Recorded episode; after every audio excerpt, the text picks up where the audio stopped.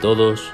En el Café con Espiritismo de hoy traemos los comentarios de Tarcio Rodríguez en torno a un mensaje del Espíritu en Manuel, extraído del libro Colección del Más Allá, capítulo 38, psicografiado por Francisco Cándido Xavier.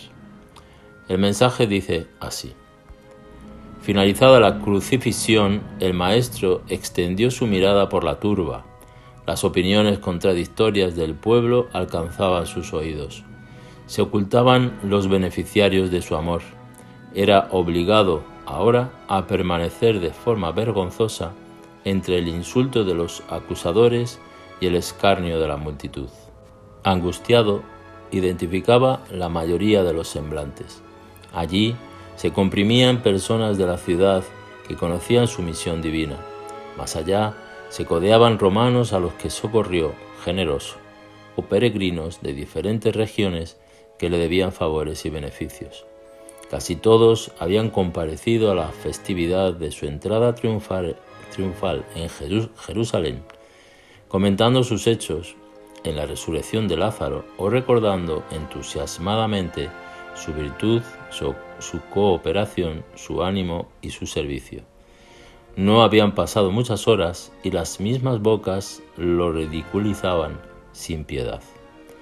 Jesús oía las opiniones que se entrechocaban, guardando silencio. ¿Dónde estaría el Evangelio si reaccionase? ¿Hacia dónde enviaría a los seguidores de su palabra si abriese en sus corazones la sed de venganza? ¿Qué sería del reino de Dios si pretendiese un reino dominador en la tierra? ¿Dónde colocaría la justicia del Padre si también combatiese con la justicia de los hombres? ¿Dónde situaba el auxilio divino del que era portador si no disculpase la ignorancia? ¿Cómo demostraría el amor del que se hizo pregonero, lanzando llamas de cólera, exigiendo reivindicaciones y castigando a los burlones ya por sí mismos tan infelices?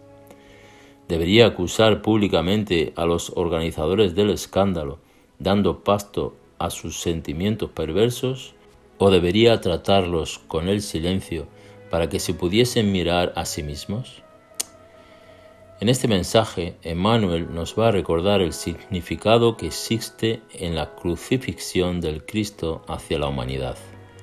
Es bastante probable que la cruz sea para la historia humana el mayor escándalo que ya hemos practicado, pero ante esta situación tan absurda, crucificar al ser más noble y puro que ya ha pasado por el planeta, Jesús hace un único pedido.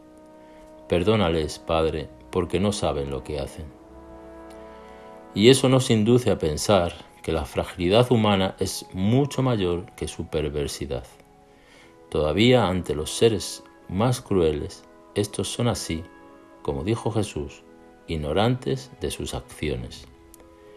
Pues si supiésemos el dolor que la vida nos cobrará por el acto no reflexionado, ciertamente preferiríamos no tener manos, ni pies, ni ojos, que verlos volverse motivo de escándalo. Por eso, meditemos sobre la cantidad de acciones de nuestra vida que no deberían ser reformuladas, sabiendo que incluso la ingratitud, el egoísmo, la deserción del bien, nos implican en un futuro de amargura, soledad e infelicidad. Respetemos, pues, las leyes divinas y recordemos que los que ofenden ciertamente no las entienden, pues si comprendiesen no harían lo que hacen.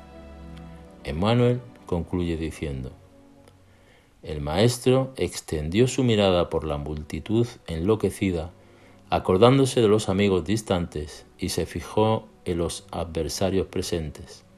Meditó en las profundas perturbaciones de la hora en curso, considerando las necesidades espirituales de cada hombre, comprendió el imperativo de la voluntad de Dios y, ya que era indispensable, indispensable decir alguna cosa, moviendo los labios en la dirección del futuro de su doctrina, levantó los ojos de la tierra hacia los cielos y murmuró compasivo, Perdónales, Padre, porque no saben lo que hacen. Mucha paz y hasta el próximo episodio de Café con Espiritismo.